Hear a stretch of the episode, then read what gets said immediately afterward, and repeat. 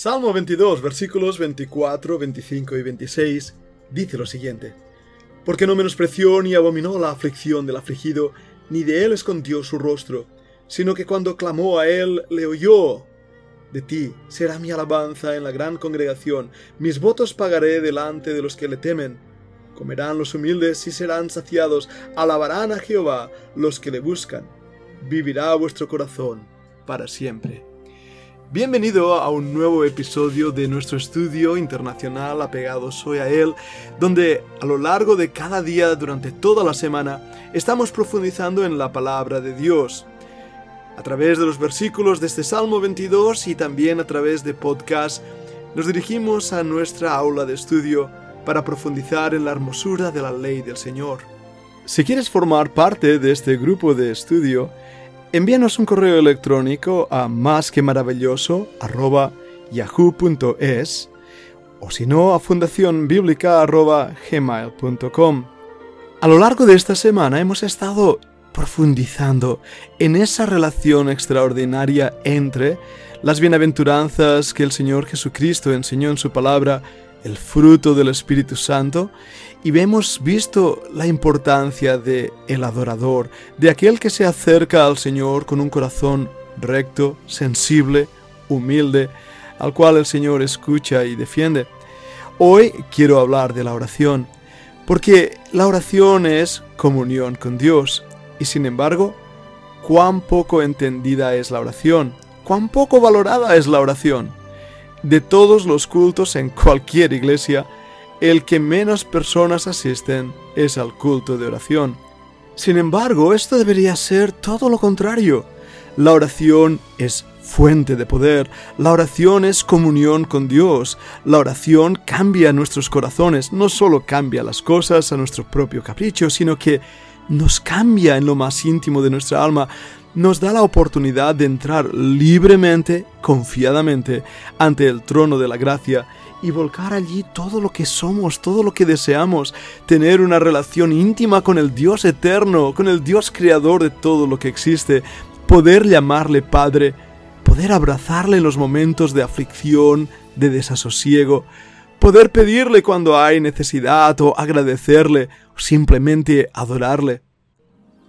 La oración es, por lo tanto, el alimento del alma.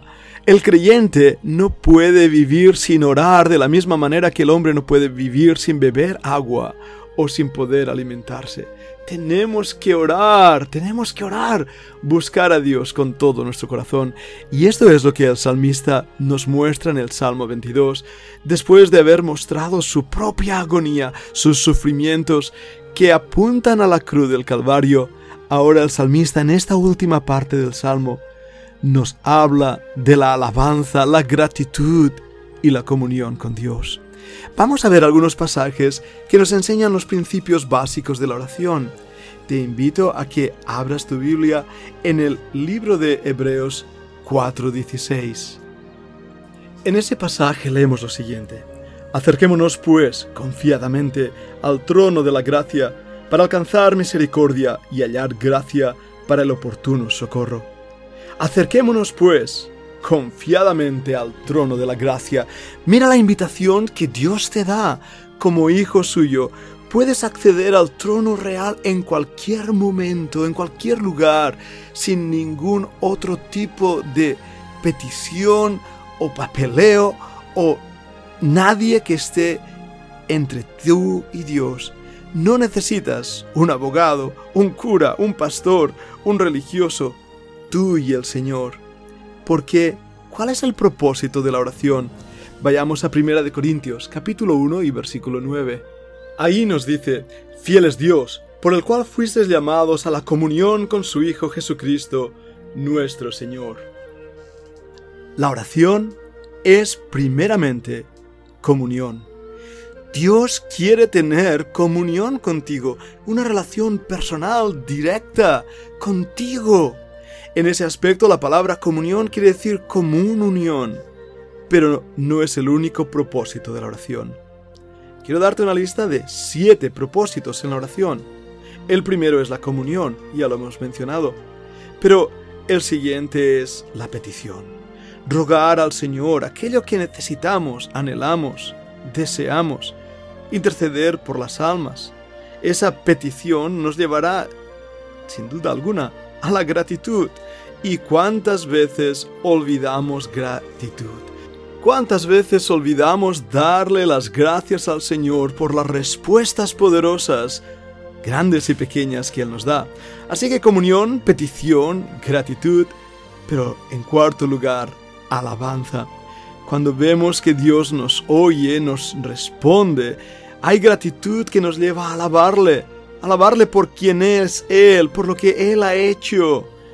Y en ese aspecto le adoramos. La adoración es parte de la alabanza, pero la adoración es mucho más que la alabanza. Es el reconocimiento de su grandiosidad, de su excelsa gloria y de nuestra propia necesidad. Eso nos lleva a otro propósito, la confesión. Si confesamos nuestros pecados, Él es fiel y justo para perdonar nuestros pecados, limpiarnos de toda maldad. No hay duda alguna que cada día fallamos al Señor, que cada día caemos en algún pecado.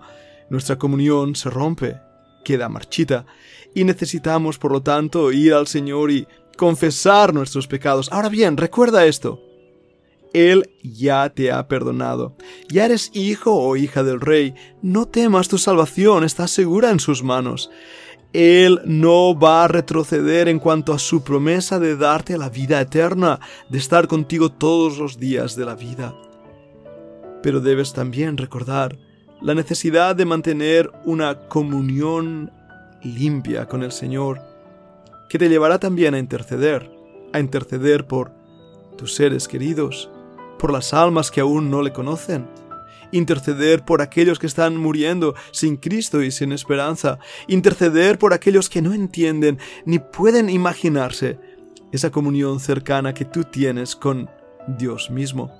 Así que según 1 Corintios 1.9, el propósito de la oración es comunión, petición, gratitud, alabanza, adoración, confesión e intercesión. Pero, ¿qué es al fin y al cabo la oración? ¿Una mera repetición de palabras como nos enseñó la Iglesia Católica con el Padre Nuestro, el Ave María, los credos? ¿Es una frase memorizada? ¿Es tal vez algo que nadie entiende, eh, palabras y jerga que nadie comprende? No. La oración es, primeramente, comunión con Dios. Dios nos llamó y salvó porque Él desea tener comunión con nosotros. Dios toma la iniciativa, Dios quiere tener comunión con nosotros. Si piensas en un momento cuando amas a alguien, deseas estar a su lado, deseas hablar con él, deseas compartir, piensas en qué cosas pueden hacerle felices y quieres que él también hable contigo y comunique contigo. Eso es la común unión eso es la comunión. Fíjate en Edén. En Edén Dios tomó la iniciativa llamando al hombre. Adán y Eva habían pecado, se estaban escondiendo de la presencia de Dios y sin embargo Dios le llama, Dios le busca, Dios se acerca a él. Por eso es que la salvación pertenece a Jehová, como dice el Antiguo Testamento, porque la salvación primeramente empieza en Dios. El hombre, por naturaleza, no le busca, le ha dado la espalda, pero Dios se acerca a nosotros y nos atrae a Él con cuerdas de amor, nos dice ahí en el libro de Jeremías. Mira el capítulo 33 y versículo 3. Clama a mí y yo te responderé y te enseñaré cosas grandes y ocultas que tú no conoces. Y otro pasaje muy cercano, Jeremías 31.3. Jehová se manifestó a mí hace ya mucho tiempo, diciendo, Con amor eterno te he amado, por tanto te prolongué mi misericordia. Dios toma la iniciativa para, a través de la oración, enseñarnos cosas preciosas, extraordinarias. Dios quiere que tengamos una relación personal con Él. Y esa relación, volviendo a 1 Corintios 1.9, ante el trono de la gracia, es viva, real, íntima, es amorosa, es privilegiada, es dinámica, y es confiada. Voy a volver a repetir esas palabras. La relación con Dios es viva. Nace de un corazón nacido de nuevo, vivo. No es una relación muerta y fría, sino real. Es una relación íntima, cercana al corazón mismo de Dios, mostrando su amor y por lo tanto es privilegiada. El gran privilegio de estar ante la misma presencia de Dios nos da confianza. Dios nos habla a través de su palabra. Nosotros le hablamos a Él a través de la oración. Y en ese aspecto podemos ver que Él quiere oír nuestra voz. Quiere que tengamos comunión con Él. Alma que me escuchas, ¿estás teniendo hoy comunión con el Señor? ¿Le has hablado? ¿Has estado ante su trono? Bien, vamos a seguir hablando de ello en el siguiente podcast donde veremos cómo debemos orar. No dejes de escuchar el siguiente podcast. Sigamos aprendiendo.